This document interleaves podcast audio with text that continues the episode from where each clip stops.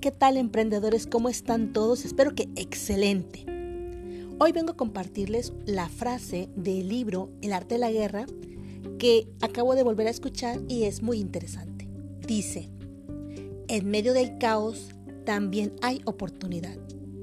Y es muy cierto. Por ejemplo, hoy estamos viviendo en medio del caos.